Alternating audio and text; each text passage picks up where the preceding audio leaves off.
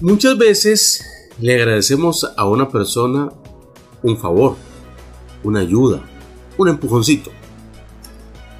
Pero no le agradecemos a aquel que habló mal de nosotros, aquel que nos hizo daño. Denis, pero ¿por qué le voy a agradecer al carajo que está de chismoso hablando mal de mí?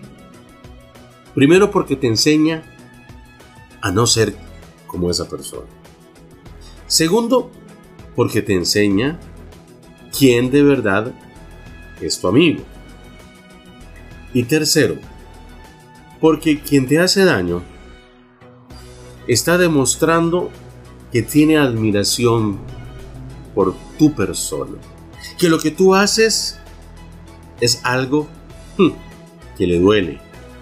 Algo que tú estás haciendo mejor que él y que él no se siente capaz de hacer. Porque trata de seguir tus pasos, pero no lo logra. Hay que ser agradecidos. Con una puerta que se nos cierra.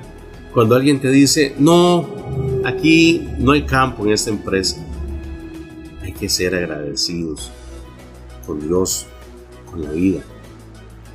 Porque mientras haya vida, hay esperanzas.